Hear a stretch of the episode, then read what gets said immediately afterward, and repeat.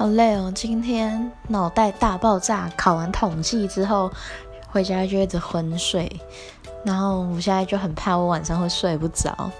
反正呢，我就觉得，我希望我这一辈子都不要再碰到统计这种东西了。虽然读三类的人真的很难去避免，反正我觉得它一切都是公式跟话术的结合。比如说，今天你遇到什么 case，就是套什么公式，然后你套完那个公式之后，你的 conclusion，你永远都不能写的太 confident，你就只能说 we assume that，或者是说 we don't have enough evidence to reject 什么什么这样子。我觉得这样太难了，像我这种讲话直巴拉的人怎么讲啊？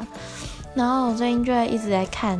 圣母峰不是最近出新闻说很多增加了很多死者嘛？然后我就是狂看登山者的新闻，还有鬼故事，害我有一天晚上超难入睡了。